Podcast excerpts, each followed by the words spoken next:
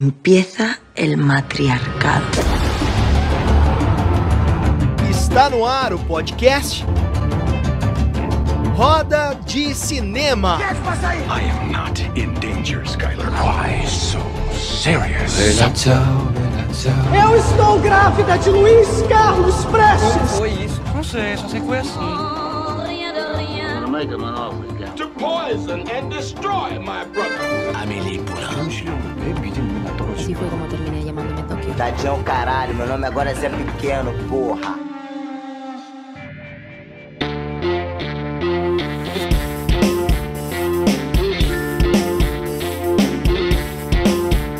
Muito bem, buenas noches. Estamos começando mais uma edição deste Roda de Cinema diretamente da Google Podcasts, Spotify, Breaker, Overcast, Pocket Casts, Radio Public e Anchor. Hoje eu tô aqui num cenário diferente para quem tá vendo o vídeo. Tô tentando coisas diferentes. Talvez eu caia durante o negócio, mas se eu cair, a Deb tá aí. Ela segura até o momento de eu voltar, não é, Debinha? Estamos juntos sempre. Não pode parar, né? Só não pode parar. Exatamente, minha querida. Boa noite para você. Como é que você tá? Tudo bem, tranquilo. Sempre um prazer estar aqui, né? Ainda mais para conversar aí com esse nosso entrevistado, um repeteco. Repeteco, atenção, sem Mais spoiler, mas já dizendo. É mais ou menos porque, É. cara, é, é o mesmo cara, Não, mas assim, é, é outras. Exatamente, é o- é o mesmo entrevistado, mas assim, assuntos que dá para ainda para umas 10 entrevistas aqui do Voda no mínimo.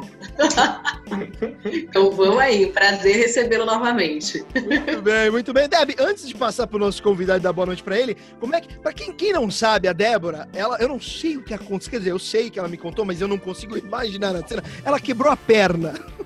Como é que tá esse gesso, vida. Deb? É foda, Ainda Chacon. bem que a gente consegue gravar sentado o podcast, né? É, não ia saber nunca, não quer saber. Exatamente.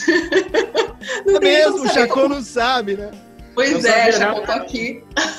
Tô aqui Vai, com o pé apoiado aqui enquanto eu gravo com vocês, né? Que o pé tem que ficar pra cima. Eu caí, foi uma, uma besteira. Eu tava na casa de uma amiga, não tô podendo sair, né? Então, no máximo, encontrar uma amiga ou outra. E aí eu caí de um degrau pequeno, de uma sala pra Putz. outra, mas assim, virou o pé, quebrou o metatarso. Então tem pelo menos mais 15 Maria. dias. Já é o terceiro roda que eu gravo com gesso, viu? Pra quem não tá Nossa, sabendo. melhoras aí.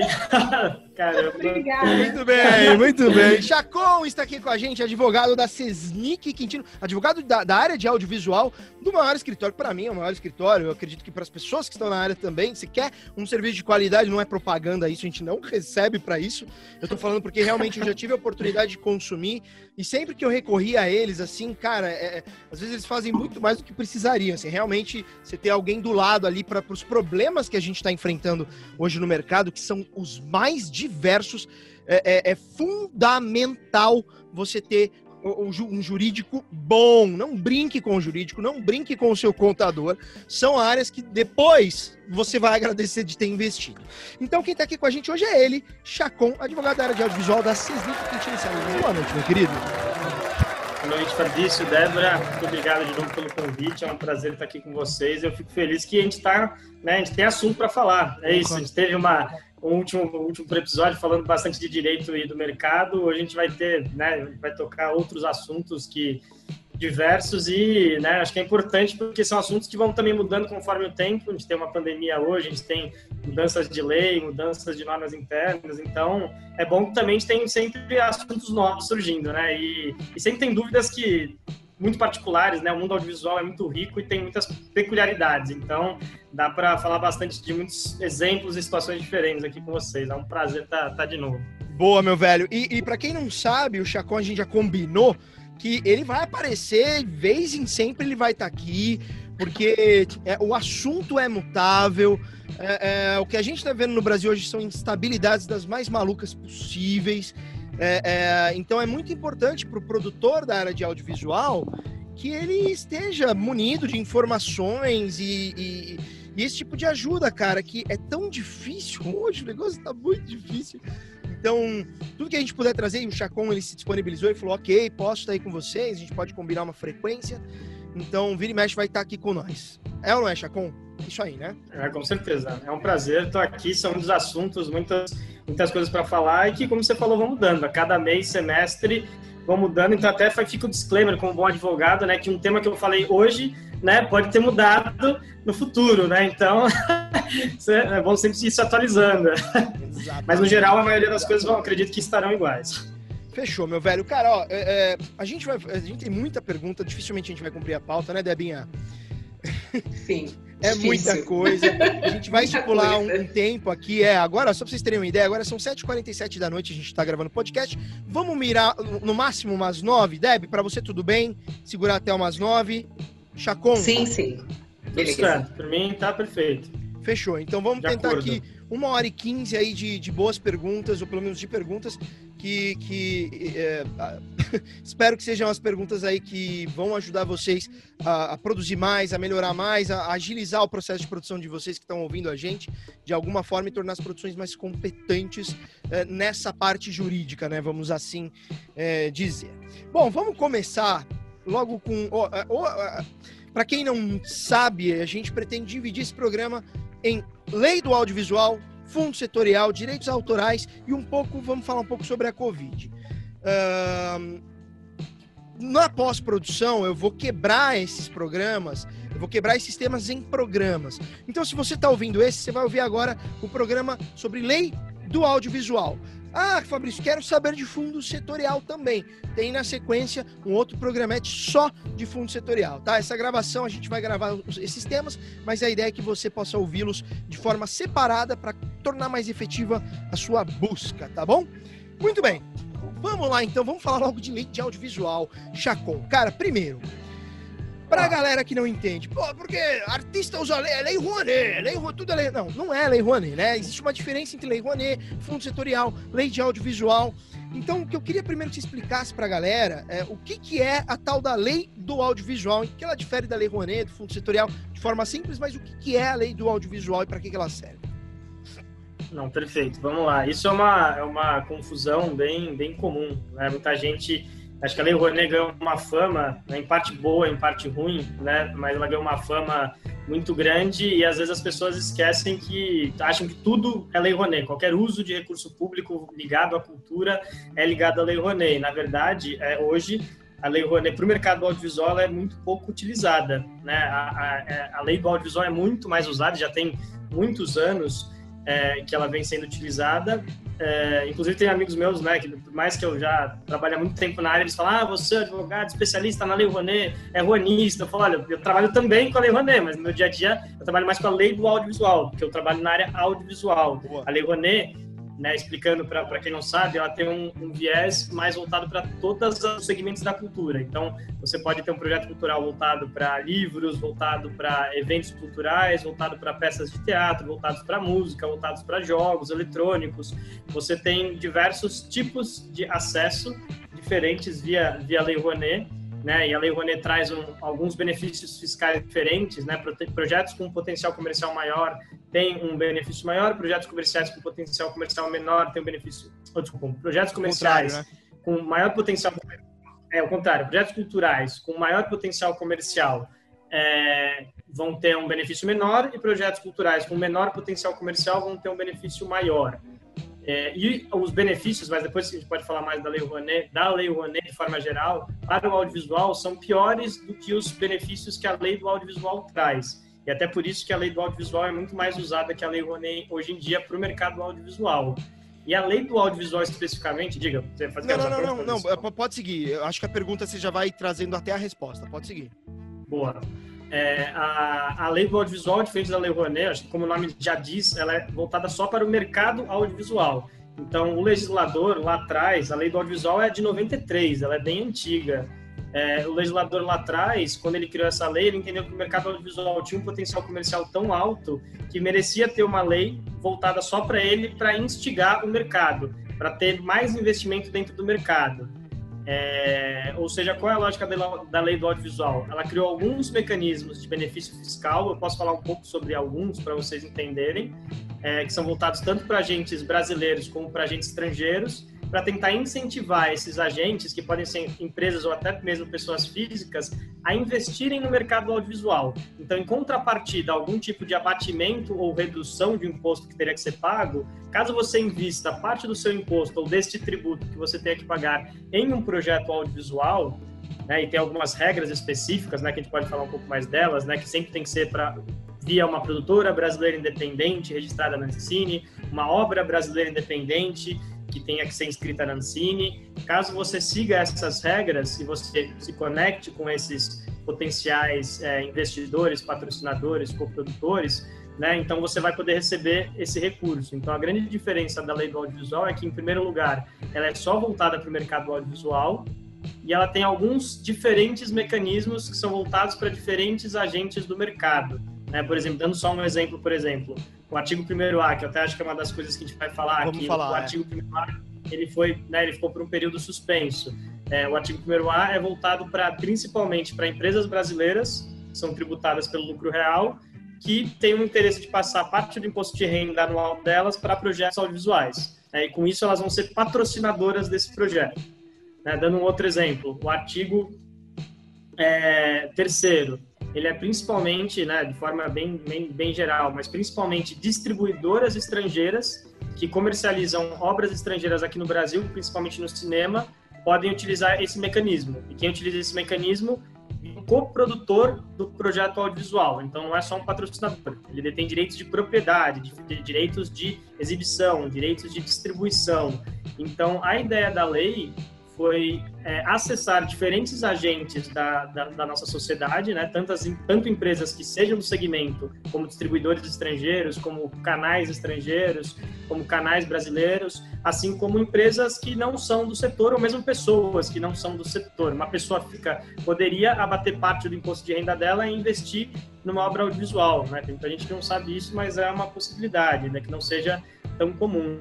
Então, a lei do audiovisual é, foi criada com o intuito de aumentar é, as possibilidades de recursos para projetos é, de séries, filmes, né, de, de, de, de diferentes tipos de é, temas. A gente até pode falar isso, sobre isso depois, porque isso também é uma questão. Né, não é qualquer tema que pode usar dinheiro incentivado. Tem alguns tipos de, de tipos de obras audiovisuais que podem usar. Quais que não podem? É, Quais exemplo, que não podem? Tipo esportivo, como é que é? É, é, na verdade, o que pode é ficção, documentário, animação, reality show e variedades. Né? Obviamente, reality show e variedades a gente entra num amplo mais, mais subjetivo, né? mais, mais genérico, mas o que eu posso te dizer, por exemplo, uma, uma obra esportiva, né? no sentido de uma transmissão de um jogo de futebol, de um evento esportivo. Isso eu não poderia utilizar dinheiro incentivado. Jornalístico, É, um também jornalístico não, né? Um jornalístico pode, não. é. Obra jornalística não pode, né? Se você tem uma, uma produção que vai contar coisas do dia a dia, um âncora, desse jeito, não pode. Por exemplo, é, um programa religioso, e quando eu digo religioso, não é uma, uma série sobre os Dez Mandamentos, ou um filme sobre Maomé, né? Isso estaria autorizado, mas seria um filme, um filme não, uma, um programa como tem muito em alguns canais de pregação, de missa, é, isso não, não poderia utilizar dinheiro incentivado. É, aí tem um tema até polêmico, que, é, que seriam obras eróticas e pornográficas. É, teoricamente, não existe nenhum lugar na lei que diz que é proibido, mas existe um entendimento na Ancine que não é permitido, ainda que não tenha nenhum lugar na lei que, que impeça. E a, e a, gente até entra, e às vezes, uma, em algumas situações que a gente já viu passar, que podem gerar um problema é, com a Ancine, um problema administrativo, porque o que você define uma obra erótica, uma obra pornográfica, não tem uma definição legal disso. Uhum. Então, a gente já viu alguns casos em que isso gerou problema com a Ancine.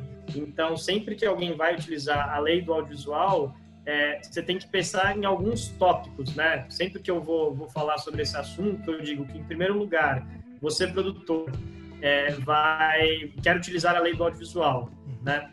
Você tem que pensar em primeiro lugar. Eu, eu tenho na minha razão social, eu sou uma, uma PJ, né? Sou uma empresa. Dentro da minha razão social, eu tenho um dos três quinais que a Ancine exige. Eu não lembro agora de cabeça os três quinais, mas é produtora, estúdio e produtora de publicidade, se não me engano. Tem três quinais que a Ancine exige Uhum. que, que, que vão estar lá na, na provavelmente vão estar na Normativa 125 da Ancine, que fala sobre a inscrição de projetos, ou na IN 91, que é a Instrução Normativa que fala sobre registro de agentes econômicos. Uma com certeza, em uma das duas, isso aí, isso aí deve estar. É, então, em primeiro lugar, você quer utilizar dinheiro incentivado via lei do audiovisual. A primeira coisa que você tem que pensar é isso, né? Eu sou, eu tenho capacidade para produzir, eu tenho autorização legal, eu tenho a razão social de produtor. Se você tem, perfeito, né? É, em segundo lugar, você tem que entender se você é brasileiro. E tem algumas configurações né, que vão falar se você é brasileiro. Por exemplo, tem que ter pelo menos 70% do capital social e votante com brasileiros ou brasileiros natos ou naturalizados há mais de, não lembro agora os anos exatos. Você tem que ter sede no Brasil. Você tem que ter a linha editorial tem que ser brasileira, as decisões finais têm que ser brasileiras. Ou seja, se você tem um sócio estrangeiro e ele tem poder de veto, então a Ancine não vai te considerar brasileiro, porque a palavra final tem que estar com sócios brasileiros. É, e assim como não adianta nada você ter a maioria do, do, capital brasileiro, mas tem uma, uma base em Los Angeles e essa pessoa de Los Angeles, um americano, que decide a linha editorial, qual vai ser a produção, quem vai ser contratado, né? Isso não, não adianta. Tem que ser um brasileiro que tome essa decisão. Ô, ô Chacon, é, só, só uma então... pergunta. Vocês, por exemplo, uh, um produtor que nunca inscreveu na lei do audiovisual, ele quer inscrever na lei do audiovisual, ele não sabe muito bem. O, o, ele, ele pode contratar o serviço, por exemplo, da CESNIC, não sei se isso é um serviço contratável, para que alguém é, é, é, faça isso por ele. Como é, como é que funciona isso? Quem que é a empresa que faz sim, isso pelo não, produtor sim. ou com o produtor? Olha, geralmente o que a gente costuma fazer é, é, mais uma assessoria no sentido de explicar, olha, o caminho é exatamente esse. Você tem que enviar essa documentação, você tem que fazer esse contato contínuo, você tem que mandar para esse e-mail e se vem qualquer diligência, a gente é, responde essa diligência, né? Geralmente é o produtor que faz isso, até porque tem um login sem específico. Né? Sim, né? da, da Ancine Digital, né? Exatamente. Então a gente faz todo o acompanhamento. Ele contrata a gente para fazer o acompanhamento inteiro do começo ao fim. Então, ah, que documento eu preciso para inscrever a minha empresa na Ancine? A gente vai ajudar. Né, e vai bater com ele, ele vai enviar, às vezes com a gente até copiado, se tiver qualquer diligência a gente vai responder, vai inscrever o projeto, são mil fases, né, do projeto até, até a prestação de contas, então o nosso escritório, por exemplo, presta esse serviço, né, a gente faz o acompanhamento desde o registro da empresa na Ancine até o registro do, do projeto, até a entrega da prestação de contas. O que a gente não faz, mas existem profissionais que fazem, a gente costuma indicar, é o acompanhamento do, do orçamento e das notas fiscais e dos recibos, que é uma parte mais contábil e tem profissionais especializados, inclusive na, na própria Lei Rouanet, na Lei do Audiovisual, é, em outras normas é, é, culturais. Então, a gente não faz essa parte mais contábil, até porque a gente não é especialista né, nessa sim, parte. Sim, sim. Então, a gente sempre assessora a parte mais, mais procedimental, vamos assim e, dizer, e... e as dúvidas, porque... Diga. Não, não, só vocês conseguem, por exemplo, agilizar o, o, o, processo na Ancine. Por que eu estou perguntando isso? Hoje está uma bagunça o negócio e eu falo sem, sem dó e sem medo, perdão. A Biblioteca Nacional está um, tá um caos para trabalhar com a Biblioteca Nacional. Você não consegue, assim, tá muito difícil de registrar um argumento da Biblioteca Nacional. É, é, a Ancine também, eu tô quase perdendo prazos, assim, eu tô ficando maluco. Eu vou te ligar amanhã para contratar vocês. Eu não sei porque eu, eu, vocês estão me ouvindo porque a minha, a minha imagem sumiu aqui. Vocês estão me ouvindo, né? Tá. Estamos sim. É, é, vocês sim. conseguem agilizar esse, esse processo de alguma forma, por, por, por já conhecerem os caminhos, uh, uh, ou não? Ou não? Não tem jeito. É. é, o que a gente consegue fazer pela nossa experiência, por saber é, o que a Ancine exige, o que ela não exige, que tipos de diligência ela costuma pedir ou não e saber quais seriam as possíveis saídas por já haver diversos processos, diversos questionamentos da Ancine, a gente consegue sugerir possibilidades de encaminhamento que evitem uma diligência ou diminuam o risco de uma diligência é, ou mesmo por, por entrar muitas vezes em contato com o Ancine, às vezes a gente sabe o nome do superintendente, que a gente vai mandar um e-mail para ele, mas que, que seria acessível por, pelo site ou pelo, por qualquer outra informação pública na Ancine, mas por já lidar com isso diariamente, às vezes você olha, se mandar para esse e-mail, a resposta vai vir mais rápido, se você mandar por esse aqui, talvez demore mais. Entendi. Se você seguir este caminho, é, você talvez tome uma diligência. Então, isso é muito comum no, hoje em dia, é, até porque, e, depois ele também pode falar de, desse assunto, mas hoje em dia a gente tem muitos é, agentes do mercado que investem em recursos privados e eles querem que a obra deles sejam classificadas como brasileiras independentes, mas não existe uma regra clara de que direitos eles poderiam ter ou não para essa obra continuar como brasileira independente. Então, você começa a, a tentar entender com ele é, que, que, que, riscos ele tem, qual é o caminho para tentar ter menos riscos ou não, ou mesmo projetos que têm um híbrido de uso de recursos privados incentivados, é, que também tem sido cada vez mais comum, é, e às vezes não tem uma clareza de, desse conflito de regras, né? Ou mesmo quando tem dinheiro do, do, de, da lei do audiovisual e dinheiro do Fundo Setorial do Audiovisual, são regras diferentes que conflitam entre si, inclusive, em alguns casos. Então, o que a gente consegue ajudar é, pela nossa experiência, tentar evitar essa, esses, essas travas, né? Agora, de fato, a gente mesmo é, é um pouco frustrante até para a gente, porque a gente também tem diversos diversos projetos e clientes que estão parados na Ancine. A gente soube de casos recentes de liberação de recursos, de, de verba sendo, sim, liberada, então não é que existe uma paralisia total, mas hoje a gente tem um pouco de uma insegurança de, de quando essa verba vai ser liberada é, e de quanto, porque muitas vezes a Ancine aprova orçamentos com glosas, né, com, com, com, algumas linhas do orçamento que ela, não, que ela não aprova, porque ela entendeu que o orçamento está muito alto para o tipo de projeto, ou para aquela pessoa que está sendo contratada. Então, mesmo que às vezes demora muito dinheiro, e às vezes quando ele vem, ele não vem todo aquele dinheiro que você esperava. Então, a gente também tem, tem se frustrado um pouco nessa relação, mas, mas às vezes, por, por essa experiência, a gente consegue pensar, olha, desse caminho vai ser... A chance de ser mais rápido é maior, mas infelizmente a gente não tem hoje, o que a gente conseguia às vezes falar, olha, acho que vai levar entre três e seis meses. Hoje virou impossível, ficou impossível da gente cravar uma data. Infelizmente, Agora, hoje não, não, dá. Quando a gente fala de lei de audiovisual, a Ancine não dá dinheiro, ela te autoriza a captar no mercado. Esse prazo de, de autorização é, é, pelo que eu ouvi, leva em torno de 20 a 30 dias. Isso, você tem informações se esse prazo ele está sendo respeitado hoje em dia, se tá, demora mais? Como é que está essa questão da liberação do, do, do, do é, da, da, da, homologação do projeto para poder captar? E só um, um parênteses, Deb, fica à vontade para perguntar, porque eu, cara, eu vou perguntando. Não espera eu te passar a palavra, não. Vai, vai, mete. A... Normalmente eu passo a palavra, por isso talvez ele esteja é, esperando. É, eu tô esperando, tô esperando, porque normalmente é assim, mano. Vai é... aí, vai na sua. Pode, pode me atropelar, tá? Porque, cara, é, eu tenho tanta é, é, é, gana por esse assunto que eu vou, eu, eu, vou que vou. Então, se quiser, fica à vontade para não esperar, tá? Então, Chacon, uh, uh, esses prazos eles estão sendo respeitados. E, e, e uma, uma pergunta anexa a essa é a Ancine pegou o projeto, tem o orçamento, tem glosa também quando é lei de audiovisual. E, e o que, que ela passa para o produtor? Ela dá um certificado, ela publica no diário oficial. Como que é esse procedimento? Perfeito. Então, vamos, vamos então lá, vamos do lá começo. Zero, né? Vamos do começo, né? É, você como produtor, né? É isso que eu falei, né? Você tem um, uma produtora, ela tem que ser brasileira independente, né?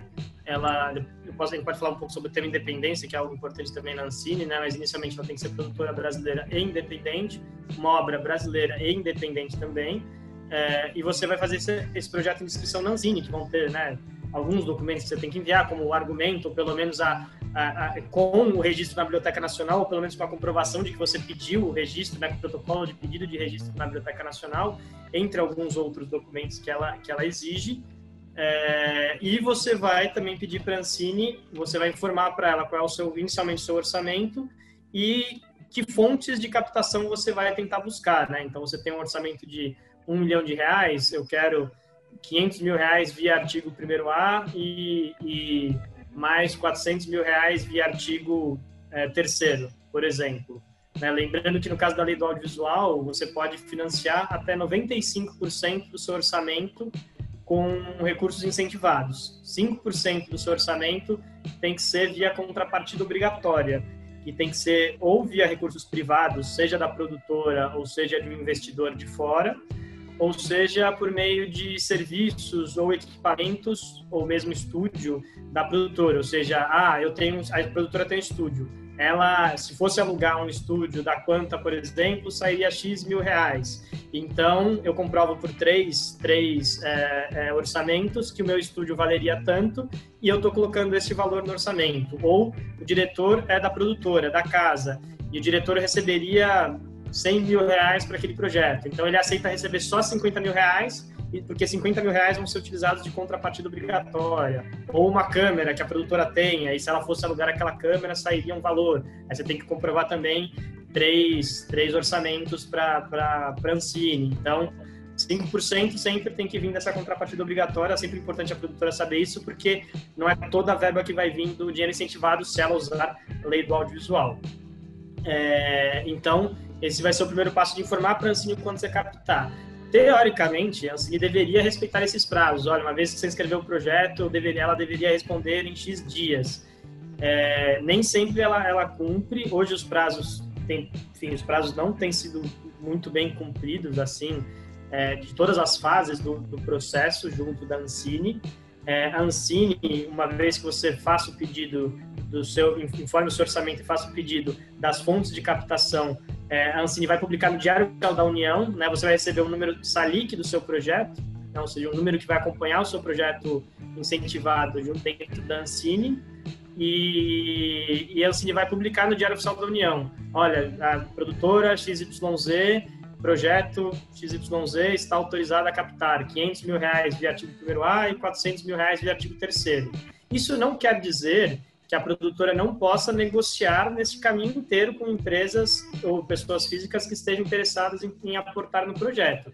Ela pode negociar livremente. A única questão é que esse dinheiro só vai de fato entrar na conta de captação dela, que é uma conta que é aberta obrigatoriamente para o projeto, é, e que onde o dinheiro fica inclusive travado nessa conta, né? Isso é sempre importante falar. Tem muita gente que acha que o dinheiro entra na conta ele pode ser usado, mas na verdade o dinheiro entra e fica paralisado nessa conta, né? Até você conseguir comprovar hoje 80% do seu orçamento, né? Então o dinheiro vai ficar parado nessa conta e nada impede que é isso. Você está fazendo o processo no Ancine, você está negociando com uma empresa que vai patrocinar o seu projeto. Você pode ter o um contrato de assinado e previsto, olha, o primeiro pagamento vai acontecer dentro de 10 dias do, da aprovação no Diário Oficial da União do, do, do, do meu projeto.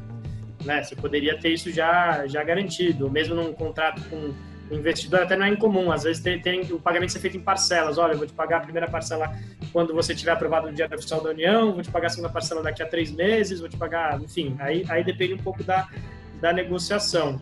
É, então, é, esses prazos, enfim, geralmente eram cumpridos. Hoje em dia, essa questão dos prazos estão. Né, Quanto que está levando um mais... hoje, mais ou menos? Que uns 35 dias? 40? É. Eu, eu, eu faz tempo que eu não faço eu diretamente a inscrição de um projeto.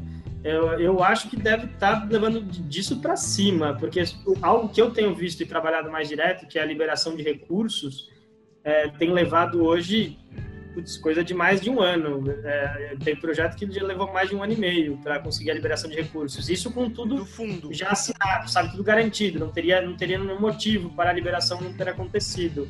É, então. Desculpa te interromper. Você acha que essa, essa lentidão toda tem é, muito a ver com o que a gente está passando agora ou sempre foi assim e, enfim, só piorou?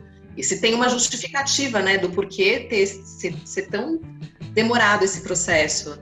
É, eu acho que, não, enfim, não, não tem totalmente a ver com, com a situação atual é, do, do, órgão público, de, né, ou de um, de um governo em si. Eu, eu acho que isso vem de um pouco de um histórico que há alguns anos atrás o Tribunal de Contas da União é, questionou a Ancine a forma que ela prestava contas, é, que ela exigia a prestação de contas de projetos que usavam dinheiro incentivado que a prestação de contas era feita por amostragem. Inclusive, tem leis federais que permitem isso, né? E, e, dizem que a amostragem é, é possível, seja por, pela eficiência do uso de recursos públicos, seja pelo cumprimento do, do objeto, enfim. É, mas o, o, TCU, né, o Tribunal de Contas da União, entendia, sendo bem, bem resumido, né, um acordo de um milhão de páginas, né? É, é, ele entendia que a prestação de contas tinha que ser mais objetiva, ou nota recibo a recibo, se para ter uma garantia que de fato todos os recursos estavam sendo utilizados corretamente, que não estava ocorrendo nenhum tipo de desvio de recurso nem nada do tipo. É, além do que a, o TCU tinha questionado alguns pontos específicos é, em relação ao fato da Ancine estar tá aprovando muitos mais projetos do que ela teria capacidade de gerenciar e realizar a administração desses projetos e a futura prestação de contas. Então, é, isso acabou, teve até uma época, não lembro agora se foi ano passado ou retrasado, agora me foge um pouco, que até a Ancine meio que paralisou as, as, as, funções dela, porque ela tinha... Tem, aí foi uma, virou meio que uma discussão entre o TCU e a Ancine, e a Ancine falou, ó, oh, TCU, você me disse que eu não posso continuar os meus projetos até a gente entrar num acordo. O TCU depois falou, não, na verdade eu não falei nada, eu recomendei, não disse que você tinha que paralisar, agora é que você justifique porque você paralisou as suas atividades.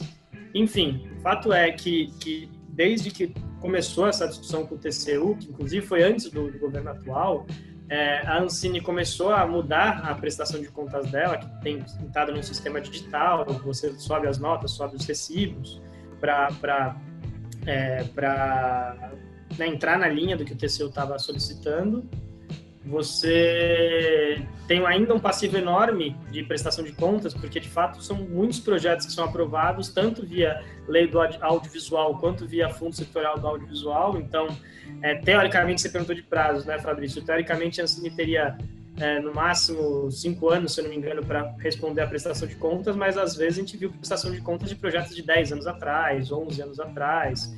E, e é por isso que eu sempre disse isso para os produtores você utilizou recurso público, seja via Fundo Setorial do Audiovisual, seja Sim. via lei do audiovisual, seja qualquer tipo de lei estadual ou qualquer tipo de lei municipal ou fundo municipal estadual, sempre guarde muito bem as notas fiscais, os recibos, de preferência agora que você pode subir online de forma muito bem organizada, porque é isso. A gente viu casos em que foi feito questionamento de nota fiscal, ações feitas, sabe, dentro da Amazônia. Tipo, não é recibo do, do, de alguém que estava, enfim, no meio subindo o rio Tapajós, né? Sei lá.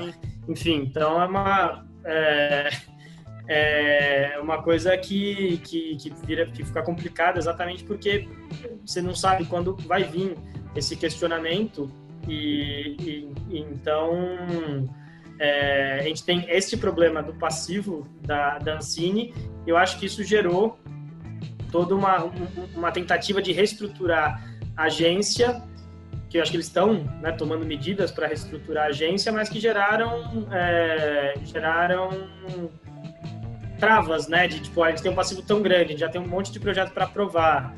É, e a gente ainda não, não conseguiu tirar esse passivo. Na verdade, até ouvi recentemente é, uma, uma, participação de um, de, um, de um, membro da Ancine num evento público que disse que ainda o passivo ainda está ainda tá muito alto. Apesar de eles estarem tentando melhorar a forma de, de, de, de fazer a prestação de contas e de, de otimizar esse processo, você tem muitos projetos que foram aprovados ao longo dos anos, né? Que estão, tem vários projetos que estão em andamento ou que foram entregues à prestação de contas ou que vão ser entregues ainda à, prestação de contas. Então, eu acho que a situação tem a ver com uma situação, com um, um, um problema que veio lá atrás com o TCU é, e falando mais da, desse procedimento interno. Eu acredito que a Ancine teve que enxugar um pouco a operação dela por questões orçamentárias, aí, aí sim tem a ver com certeza um pouco com o nosso governo atual, a gente teve uma demora muito grande, ainda tem, para decisão de, de cargos importantes que tomam decisões sobre as políticas de fomento, né, que envolvem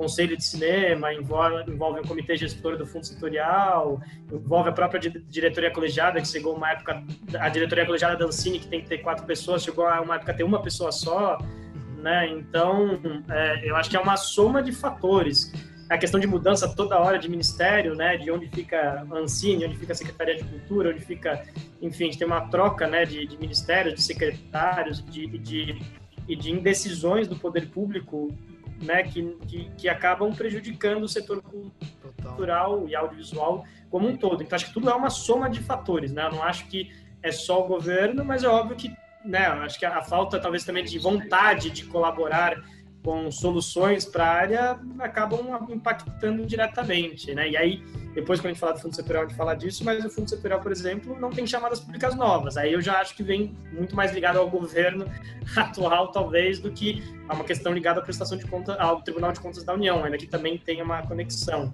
É, então, é isso. Se, só... só pegando, pegando esse, esse gancho do governo, né?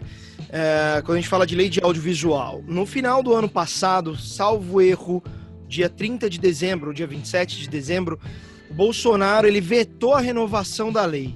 Né? É, não foi bem da lei do audiovisual, mas foi do Recine, mas englobou a lei do audiovisual.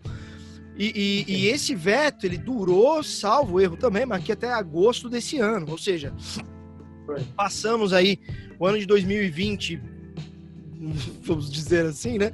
Até agosto, sem poder utilizar ou saber se poderíamos nos, nos programar para utilizar a lei do audiovisual, né?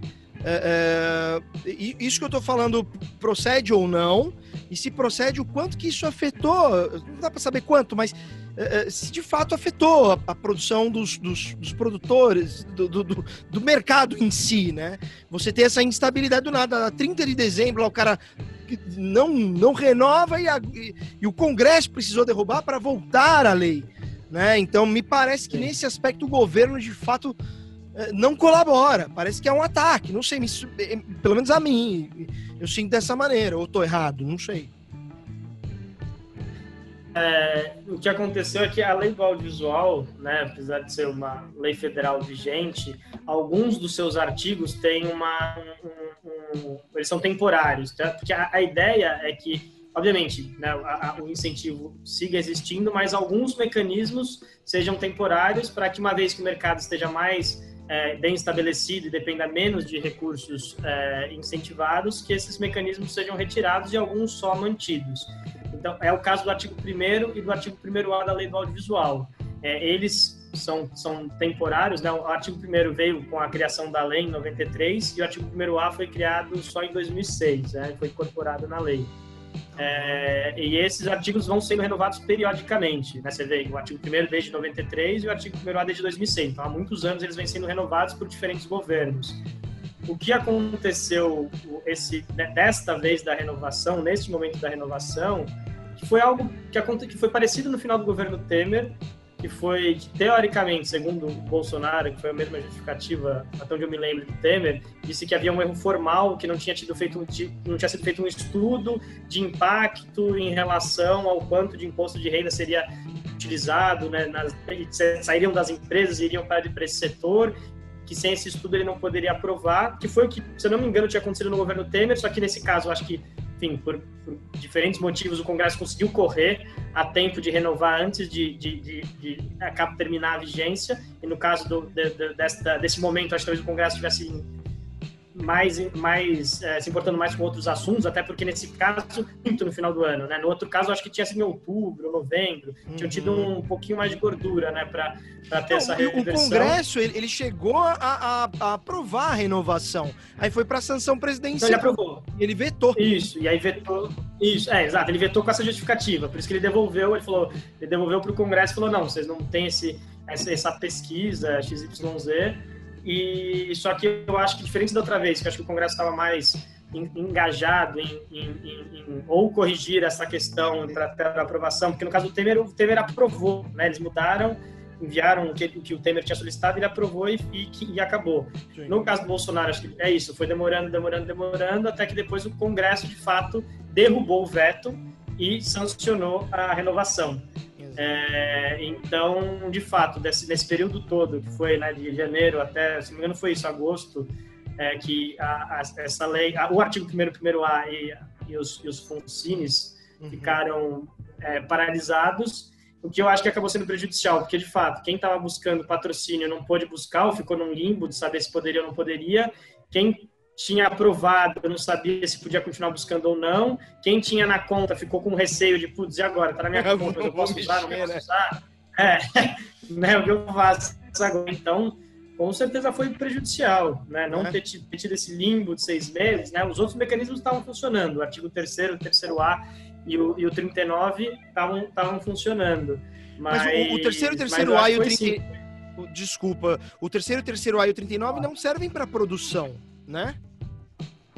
Servem, servem, servem para produção. São, é, é, são, são servem, todos esses que eu falei, todos os, é os artigos produção. da audiovisual servem para produção audiovisual. Tá. Produção. E no caso ainda do artigo 3 terceiro A 39, serve também para desenvolvimento de roteiros para obras de longas cinematográficos. Legal. Também serve, não serve, então ele tem uma particularidade aí que, que ele, ele tem um, um adendo a mais.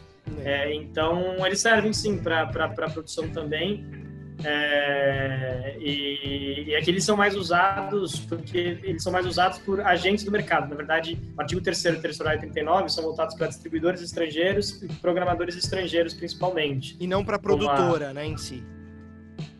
Não, não, não. Aqui é, é, nenhum dos mecanismos de benefício fiscal são para a produtora, né? O, a, a, empresa tem o benefício fiscal, ou seja, ela que vai ter o abatimento de imposto ou a isenção do, do, do uhum. tributo, só que ela sempre vai ter que ir atrás de uma produtora. Né? É sempre um projeto de uma produtora brasileira independente. Nunca o beneficiado do projeto vai ser o distribuidor ou o programador. Né? Ele tem o benefício fiscal, daí ele vai colocar o dinheiro no projeto e dependendo do mecanismo que ele utilizar, ele vai ser ou patrocinador, ele vai ter um retorno de marca, ou ele vai ser um investidor, ele vai ter um retorno de receita, ou ele vai ser o coprodutor e vai ter um retorno de propriedade daquela obra audiovisual. Então, sempre o benefício fiscal é voltado para o, para o agente né, contribuinte e ele vai reverter esse dinheiro para um produtor brasileiro independente. Então, sempre é um, é para um projeto brasileiro independente. A lógica, a regra base é sempre que esse dinheiro reverta para um projeto. É, e no, no, no, caso do, do, do artigo 3 e 3 39, eles são voltados para agentes do mercado. Então, principalmente, distribuidoras estrangeiras utilizam o artigo 3 no caso do artigo 39, que nem está na lei do audiovisual, na verdade, o artigo 39, inciso 10, está na medida provisória 2228 de 2001, que criou a Ancine. É, eles são, o artigo 39 é especificamente voltado para programadoras estrangeiras, ou seja, a Viacom, a Turner, a HBO, a Discovery, a Disney, a Fox, agora, bom, agora a Disney, né? É só Disney, é, eles se juntaram, né? Enfim, é, então é, especificamente para programadores estrangeiras e que né, atuam no Brasil. É, no caso do artigo 3º A, a gente tem uma particularidade. Ele é voltado para programadoras estrangeiras, só que ele também é voltado para qualquer empresa que explore não só obras audiovisuais estrangeiras no Brasil, mas eventos esportivos e eventos gerais, né? ou seja, Miss, Miss Universo, o Oscar, como em FIFA, a Copa do Mundo, né? Essas empresas, quando elas vendem, por exemplo, dando um exemplo para ficar mais claro, quando a FIFA vende os direitos de transmissão da Copa do Mundo para a Globo, quando a Globo paga a FIFA, tem um imposto de renda em cima desse valor e tem um tributo chamado condecine, remessa sobre esse valor. Então você tem dois tributos diferentes dentro dessa, dessa, dessa remessa. Se a FIFA decidisse investir em projetos audiovisuais no Brasil, né, que não é o negócio dela, é, ela poderia abater parte desse imposto de renda, ou seja, reverter parte desse imposto de renda para projetos audiovisuais brasileiros independentes, virar uma copora. Só que como a FIFA não tem atuação no Brasil, provavelmente ao negociar com a Globo, com a Record, com a Band, com o Sport TV, ela, ela repassa esse direito para esses agentes aqui no Brasil. Então é muito comum que, por exemplo, o Grupo Globo utilize o artigo 3º-A, ainda que ele seja voltado inicialmente a um ah. agente estrangeiro. A lei permite que esse direito seja repassado contratualmente. Então, o artigo 3 e 3 a 39, eles são mais difíceis de serem acessados porque eles são dos principais agentes do mercado. Então, é mais difícil de um produtor que está começando conseguir negociar de cara, né, com a Disney, com a Globo, com a Globosat, com a com a Buena Vista, com a Downtown, enfim, com a Downtown não, mas com, enfim, vários distribuidores estrangeiros, né, que vão estar aqui, a Warner, a Sony, enfim, é, vai ser mais difícil de, de chegar nesses, nesses, nesses, agentes. Então, é por isso que o artigo 3º-A, é, terceiro e 39, às vezes são menos utilizados por produtores mais iniciantes, mas uhum. o artigo 1A, às vezes, é mais interessante porque ele é voltado para qualquer empresa brasileira que seja tributada pelo lucro real. Hum. Que você já diminui um pouco o número de empresas, porque empresas que são tributadas pelo lucro real geralmente são empresas com faturamento maior. É, então você já diminui um pouco o escopo, mas pode ser uma empresa de qualquer área do Brasil. Vocês inteiro. indicam empresas interessadas em determinados tipos de projeto? Vocês, eu digo a CESNIC. Você fala, pô, você tem um projeto voltado a crianças abandonadas. Fala com essas empresas aqui que elas têm mais, costumam ter interesse. Vocês têm esse, esse, esse, não, não tem, né? Não, é isso não, isso não. Tá. A gente indica, como, como eu já falei para você, já, é, a gente indica captadores, né? A gente pode ter uma lista de captadores que a gente indica, mas as empresas não. Quem, quem geralmente faz isso é exatamente o captador. Captador. É, a né? gente não, não faz. É, é mais o captador que costuma fazer isso, tentar conectar o seu projeto as, as empresas poten, potencialmente interessadas, né? Tá. É, e muitas vezes, é até isso é como já é difícil às vezes de, de explicar a Lei Rouanet para empresas e para as pessoas, né? Mas ela é conhecida, mais ou menos minimamente conhecida na, na mídia. Agora, falar da lei do audiovisual, as pessoas conhecem menos ainda. Então, sempre que você, né, isso é algo importantíssimo para todo produtor, né? Sempre que você vai chegar em qualquer interessado que não seja do mercado é, para patrocinar ou investir no seu projeto, você tem que explicar minimamente, né, que aquilo é interessante. Olha, você vai colocar um dinheiro que você já teria que gastar de toda forma, você vai ter uma exposição da sua marca, ou você vai ter uma participação na receita e simplesmente você não pagou nada por isso, na prática.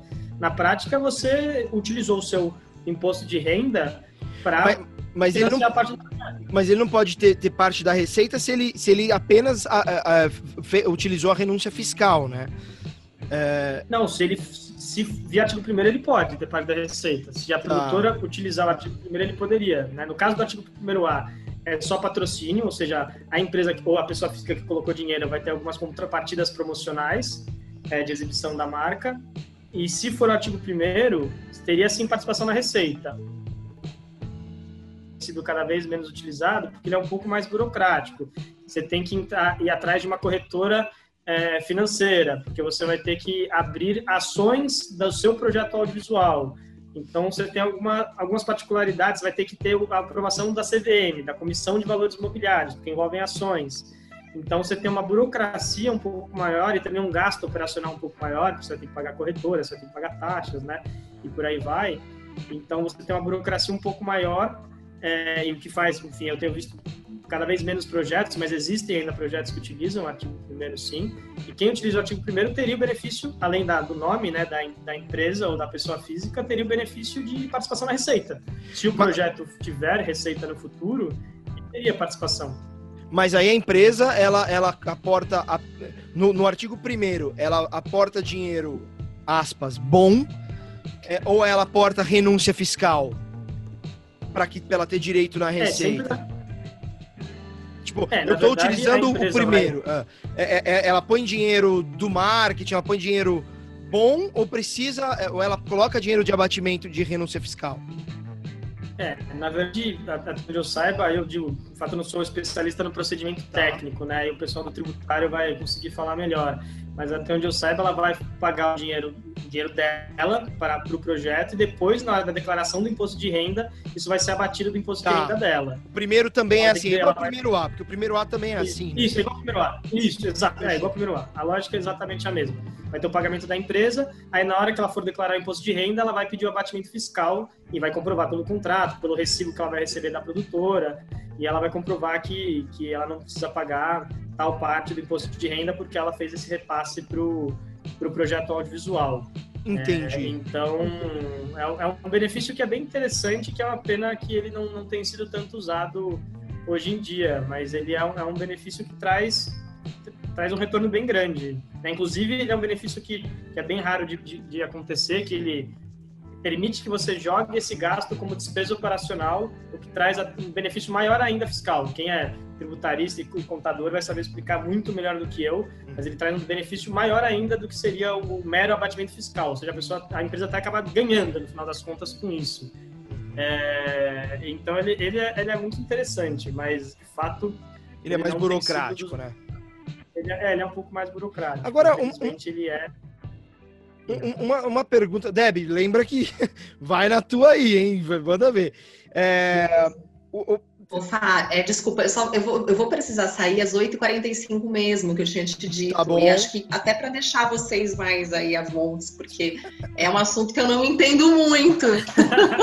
então, acho que eu posso deixar vocês mais à vontade. Daqui uns 10 minutinhos, mais ou menos, eu vou, vou sair. Tá bom, tá? não, tranquilo. Tem a reunião às 9. Falar, projeto né? da Unicef também. Tá bom. É, ó, e, e Deb, de repente, esses, esses, essas informações aqui até dá para levar para o projeto da Unicef para implementar lá, sei lá, para vocês captarem mais coisa, porque a Unicef. Sim, é porque é coisa de lei, assim, para mim é muito nebuloso. Tipo, eu tô tentando entender algumas coisas, mas as perguntas mesmo eu, eu só tô ouvindo, entendeu? Por isso que eu só tô ouvindo. Não, tranquilo. É, já comprar encerrar aqui o tema de lei de audiovisual, a gente teria mais coisa, mas nunca o tema vai encerrar.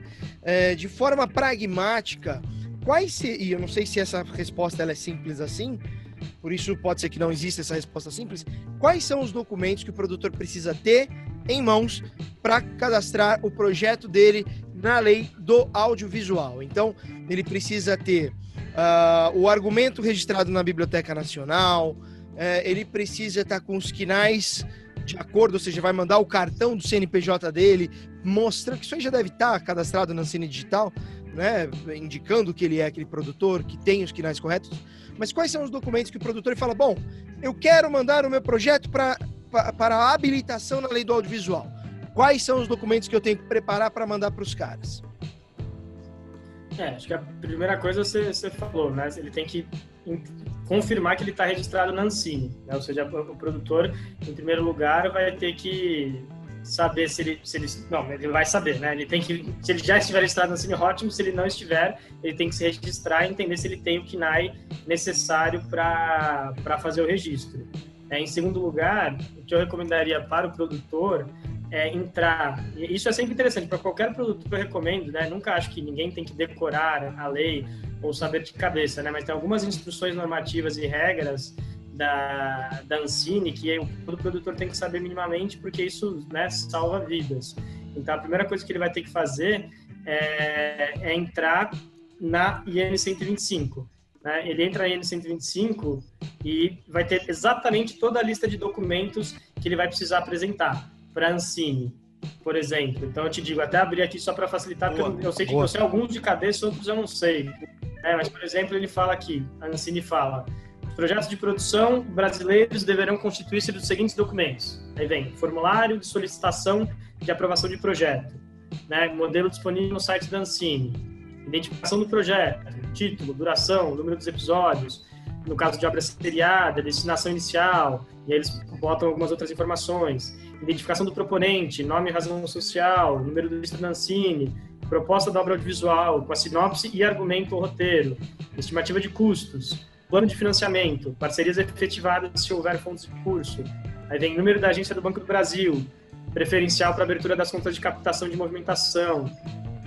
Aí vem declarações obrigatórias, protocolo do registro do argumento ou roteiro na Fundação Biblioteca Nacional ou certificado de registro se houver.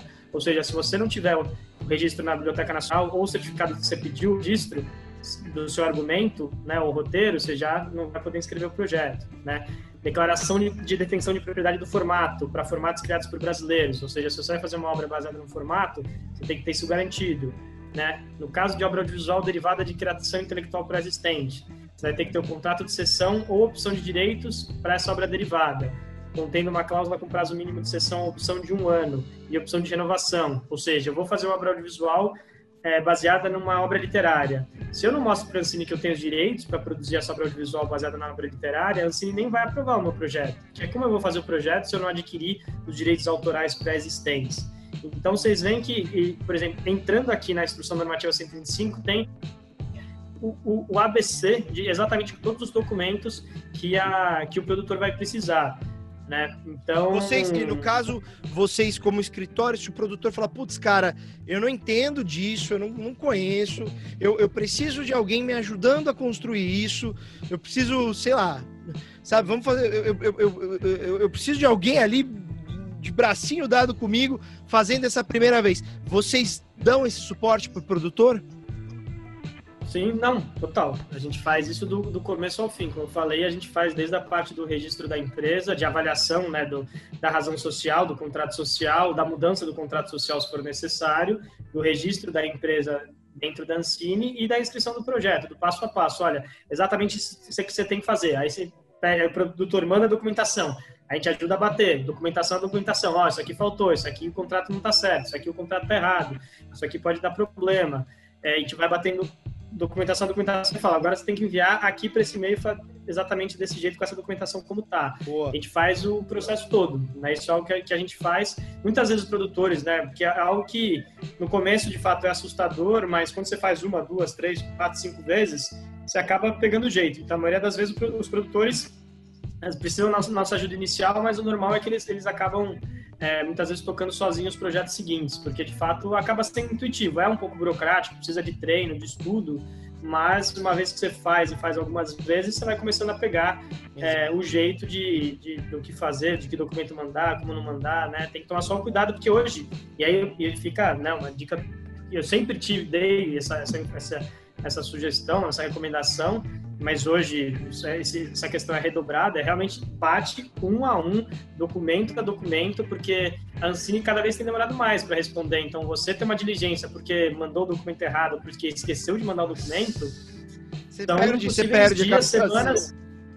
É, ou meses, exato. Você acaba perdendo um prazo gigantesco. Então, hoje, se sempre foi essencial é, tomar muito cuidado com a documentação, hoje eu acho que o cuidado tem que ser redobrado, para ter certeza que pode ter diligência, porque enfim, é muito comum ter diligência, seja por questões de Dancini querer entender melhor o projeto, por alguma questão específica, né? O, o comum é que tenham diligências, não é o incomum, mas você diminui a chance, né?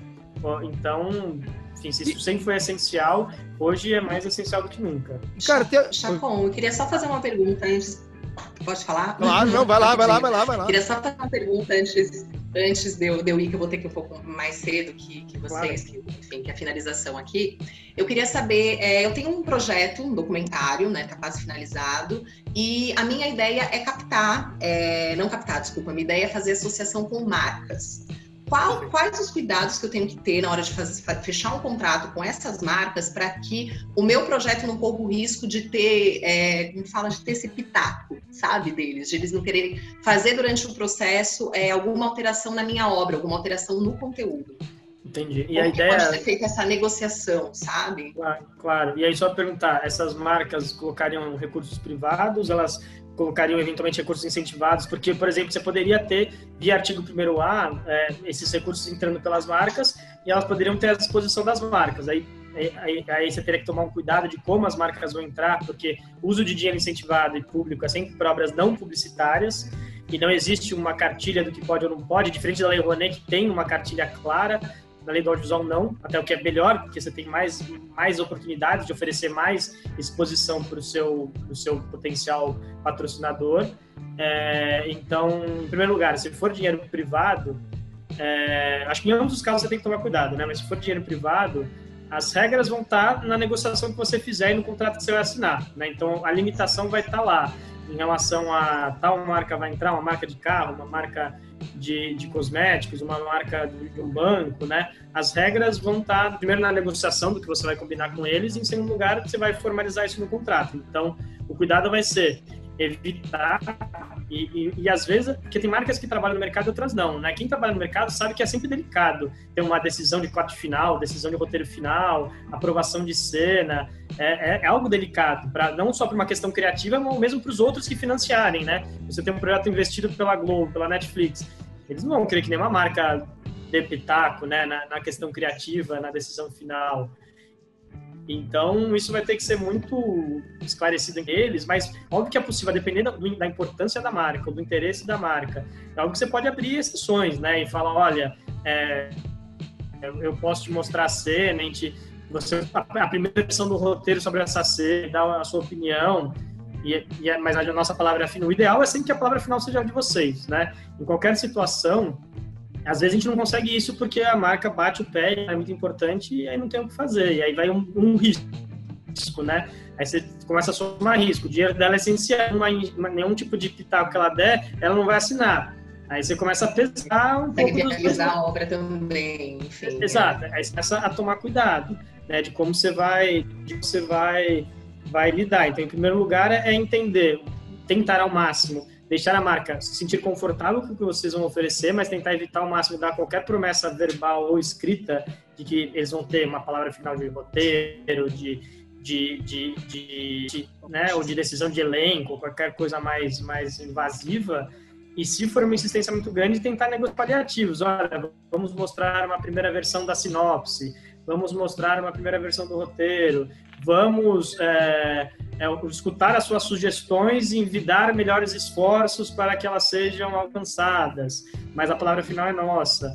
Né? E, e, isso do ponto de vista contratual. Agora, do ponto de vista comercial, né, obviamente a negociação entre vocês, né, e no final com o criativo na hora da gravação tem que estar muito alinhada, porque eu já soube de casos de marcas que ficaram muito decepcionadas da forma que a, elas foram exibidas É, eu tive teve um caso uma vez que a marca, inclusive, pediu para sair da obra audiovisual. Ela não pediu o dinheiro de volta, mas falou: não, não, quero nem a minha marca mais na obra do jeito que vocês fizeram. Poxa, com é. isso chega a render um processo, dependendo como for, enfim, é, é atribuída essa imagem da obra, a, a marca, enfim. É, poderia. Eu nunca vi, não, enfim, não chegou para mim especificamente um processo, mas, mas poderia, seja por uma discussão de quebra contratual, seja por uma possível é, uma, uma, um dano à imagem da marca, depender, né? Você assinou com a marca e você nem falou com a marca, fez um monte de piada, é, humilhando a marca, falando como a marca é horrível. Né? A gente teve um caso, por exemplo, uma situação que, é, que pode ser delicada, e eu sempre falo isso, qualquer inserção de marca, seja com dinheiro privado, seja com dinheiro incentivado como for, além do cuidado de, de, de dessas questões criativas, né, de como ela vai aparecer, para ela também não aparecer muito e poder, e, poder, e poder vir a ser considerada uma obra publicitária, é porque mesmo se você usou dinheiro privado, isso vai ser um problema. Porque se você, se no final da Ancine considerar sua obra como publicitária e como não publicitária, para começar, por exemplo, ela não cumpriria a cota como obra brasileira, nem como obra brasileira independente televisão por assinatura. É, em segundo lugar, você vai ter que tirar, é, você teria que tirar, se fosse uma obra não publicitária, o CPB, Certificado de Produto Brasileiro, e o CRT, que é o Certificado de Registro de Título. Com o CRT, você tem que pagar um tributo que é a Condecine, que vale por cinco anos para obra não publicitária por segmento. Para obra não publicitária, né? Para publicitária, vale um ano e é muito mais caro, mas muito, mas muito mais caro mesmo. Então, é, todo mundo sai perdendo, né? É, então, é, tem que tomar alguns cuidados. Né? A gente teve um caso, só para mostrar como, a, a depender da situação, isso pode gerar um problema. A gente teve um caso em que tinha uma negociação de uma marca, de uma. Na verdade, não era nenhuma marca, era uma marca, era uma marca que aparecia, mas a marca também tinha um local específico dela. É, e para essa marca era importante que não tivesse, é muito comum, a, a, a, a, depender do tipo de marca, que ela não queira que né, tenha nenhum tipo de coisa que possa prejudicar a imagem dela. E ela tinha uma questão relacionada à segurança envolvida. E a marca foi conectada a uma situação de, de, de um problema de segurança causado pela marca, sabe? Que gerou um acidente, gerou uma morte. Isso acabou pegando muito mal com, com a marca. É, e aí você vai falar o que depois, né? é, é, um pouco complicado. Gera, gera um mal-estar e poderia gerar um processo, por exemplo. Poderia, eventualmente poderia. Então, é, eu acho que tem que tomar cuidado em como negociar com a marca e tomar um cuidado de como ela vai ser inserida, porque é isso, não tem uma cartilha nem com dinheiro privado, nem com dinheiro incentivado, de quanto essa marca pode ser exposta é, sem configurar a obra como publicitária, mas é óbvio que se você bota o nome da obra audiovisual, tem a marca. Ah, os personagens ficam falando slogans da marca. É, fica aparecendo a marca toda hora, né? Um negócio meio Jequiti SBT, sabe? Ali, subliminarmente. Tipo, a dá, chance né? da Ancine considerar isso publicitário é enorme, é enorme. Eu falo, alerta total vermelho. Agora, se quer ter uma, uma, uma inserção da marca pontual, é, vai estar o um nome no crédito, vai estar nas redes sociais da marca, ela vai fazer propaganda da Sim. obra e não do produto dela. Ela vai estar em banners, vai estar em entrevistas coletivas. Isso seria bem possível, né? É, algo que, por exemplo, a Lei Rouanet não permite, mas a Lei do Audiovisual não veda e eu não vi ainda ela vedar. É, sessões exclusivas, ingressos de sustentação, cópias de DVDs, tudo isso eu, é muito comum e eu nunca vi antes de questionar. Agora, se você começa a inserir muito, né, é, tipo, a gente já viu um caso de um documentário de uma empresa e que era, parecia uma coisa muito chapa branca. A gente viu assim, questionou, falou, não, peraí, isso aqui é uma, um documentário ou uma propaganda da empresa? É, então, tem que tomar cuidado, né? É depender do tema. E a gente tem, é, não ainda não é tão comum no mercado, mas aumentou o número de empresas que usam o artigo 1A, às vezes, para financiar um projeto inteiro quer dizer, 95% do orçamento, né, que seria o máximo uhum. possível pela lei. E, obviamente, essas ideias vêm do marketing da empresa, né? É claro que elas vêm do marketing e eles querem o máximo que eles podem. E aí você tem que ter esse trabalho em conjunto, produtora, canal, patrocinador e jurídico, para tentar entender até onde a gente vai, até onde a gente não vai, que, até que risco a gente quer correr, até que risco a gente não quer correr. Vai ser mais conservador, vai ser mais flexível, né? porque a gente entra numa área um pouco cinzenta, que não tem a resposta certa. Então acaba sendo um trabalho conjunto de, de todos para ver até onde a gente vai assumir esse risco né, de uma forma mais consciente, mas não tem, é isso, não tem uma regra clara, né, mas no final das contas vai ser tudo negociação comercial e o que vai ficar, né, acertado formalmente no contrato. Então, a minha recomendação é tentar jogar com as, mas explicar, para começar, explicar como funciona o mercado audiovisual, e até explicar essa lógica, né, da linha de, de financiamento. Olha, marca, você está me colocando aqui 20 mil reais, mas eu tenho mais 500 mil reais para conseguir o financiamento. Se você ficar querendo decidir o quarto final, o elenco, o diretor, eu não vou conseguir assinar com ninguém. Isso aqui, isso não é o comum do mercado, né? não estou dizendo que eu vou acabar com a sua marca, mas se você me trava muito, isso inviabiliza a minha obra depois, né? Isso eu digo para qualquer negociação, seja de marca, seja de obra pré-existente, seja de talento, sempre tem que tomar parceiro comercial, sempre tem que tomar muito cuidado com o que é prometido né? Porque às vezes você promete no começo e fala, não, essa pessoa é essencial. Só que aí você vê que você se amarrou tanto, tanto, tanto, tanto com essa empresa ou com essa pessoa, que aí você não consegue assinar com mais ninguém. Né? Porque a pessoa ficou com tudo. Só então... fazendo um gancho com isso pra gente que é ator, né? Eu já fui exclusiva de agência e é sempre um também a gente fica às vezes amarrado com uma agência, com uma agência que promete que vai te, né, tudo bem que a aprovação do trabalho não depende só deles, mas que promete que vai te jogar para um trabalho, para o outro, enfim, e a coisa não acontece, você fica ali amarrado. Então, agora, pelo menos assim, eu aprendi que eu sempre vou deixar alguma brecha ali no contrato de, ó, se não estiver funcionando para ambas as partes, a gente desfaz isso, sem ser uma quebra de contrato, alguma coisa assim. Porque às é. vezes a gente fica amarrado e não consegue trabalhar, sabe? É, eu recomendo sempre ter, ainda mais nesses casos, né, de uma, uma agência que pode ser por um, amplo, um período bem amplo, tentar ter alguma válvula de escape. Falar, se você não me trouxer pelo menos X trabalhos em X tempo, eu posso rescindir esse contrato sem multa, ou se você não... Enfim, aí, aí, aí sempre dá para pensar em alternativas. Eu sempre penso que, óbvio que a gente sempre pensa no melhor, né? essa parceria vai funcionar muito, mas enfim, essa também é a função do advogado, né? Pensar no que pode dar de errado. É, então você fala, putz, minha gente, a, a, Aí você tem que sempre pensar, nesse caso, o que é pior para quem? Qualquer um poder sair ao mesmo tempo. No caso de você como atriz, seria melhor você poder sair. Para uma produtora, num filme, por exemplo, seria péssimo. Essa é até uma discussão longa em relações contratuais, porque é, e eu entendo os dois lados, mas de fato, às vezes, a, imagina, a produtora tá na, já gravou 80% do filme com, com a atriz, falta 20%. Ela gastou já 10 milhões de reais. Aí nesses 20% a atriz sai vai, vai embora, porque brigou com sei lá quem, saiu. E tinha uma opção no contrato lá falando: ah, qualquer um pode sair a qualquer momento. O prejuízo da produtora de, é enorme, e agora muda o roteiro, contrata outra atriz, troca tudo. O que, a gente faz, né? Eu já gravei 10 milhões de reais. É óbvio que se a atriz for dispensada em qualquer momento, pode ser prejudicial para ela, o ator, né? Porque ele estava contando com outros projetos, ele estava exclusivo, né? Eu acho que tudo tem que ser discutido no meio termo. É que, para mim, do ponto de vista do, do macro, do valor, né? Em algumas, nessa situação, eu acho que a produtora acaba tomando um prejuízo maior numa situação dessa. Então, eu acho razoável, e é, o que, e é comum no mercado, em que a produtora possa, de fato, é, rescindir o contrato com a atriz, mas a atriz ou o ator não possam por causa dessa, dessa lógica comercial. Né? Enfim, eu, eu, eu acho que em algumas situações parece desequilibrado quando você vê, né? Eu, eu entendo, mas eu acho que faz sentido do ponto de vista comercial. Né? Eu acho que às vezes a retirada que poderia ser negociada de ter uma compensação, de ter não ser só o valor pago pelo serviço prestado, é uma discussão, né? Negocial e que eu vejo cada vez mais de agentes e de outros advogados mas de fato você tem às vezes uma, uma situação que um lado fica muito mais prejudicado que o outro, né? Em outros casos não, né? A agência tem vários atores e atrizes, eles sentem em cima porque por algum motivo tá com outras pessoas que estão com potencial maior ou não, e aí você fica lá travado eternamente, e aí você assinou um contrato que que você, né, é, é, leu, você sabia dele, mas você não imaginava que isso ia acontecer, fica essa discussão, eu posso quebrar o contrato, não posso quebrar o contrato, ele está sendo abusivo, ele não está sendo abusivo, Aí você entra numa situação sempre delicada, contratual, né? A gente tem isso. Às vezes você cedeu o seu argumento para uma produtora é, e a produtora ficou para sempre com esses direitos de graça e você e não tinha claro um prazo de, de devolução ou não. E aí, é razoável, não é razoável? Poderia exigir, mesmo tendo assinado, não poderia? É uma discussão, né? Pode ser que sim, pode ser que não, né? É uma discussão.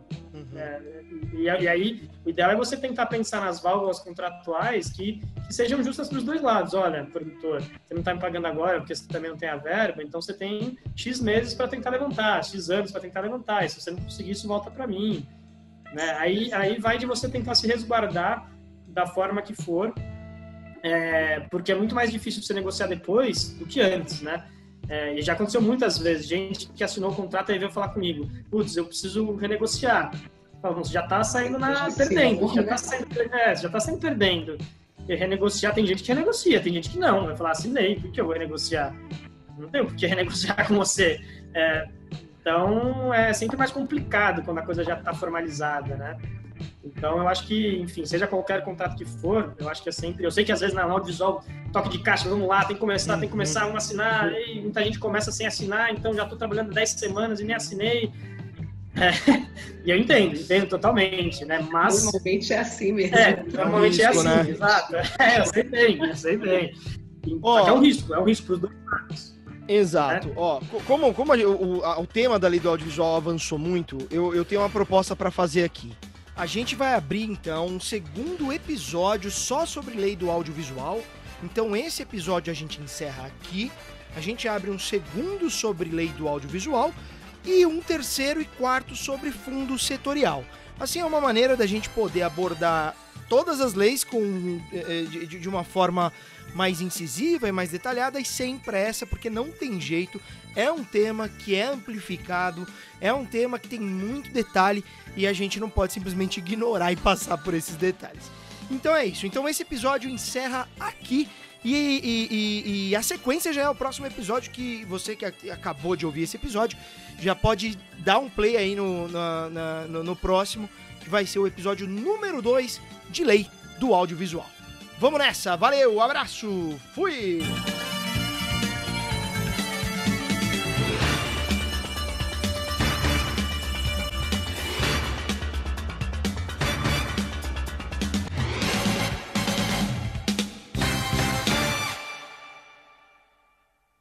This is Sparta! E este foi o podcast Roda de Cinema. Deixa passar aí! I am not in danger, Sky. Why so serious? I see dead people. I'm the king of the world! Eu estou grávida de Luiz Carlos Prestes! I am the danger. Como foi isso? Não sei, só sei que foi assim. Hasta la vista. Tadinho caralho, meu nome agora é Zé Pequeno, porra.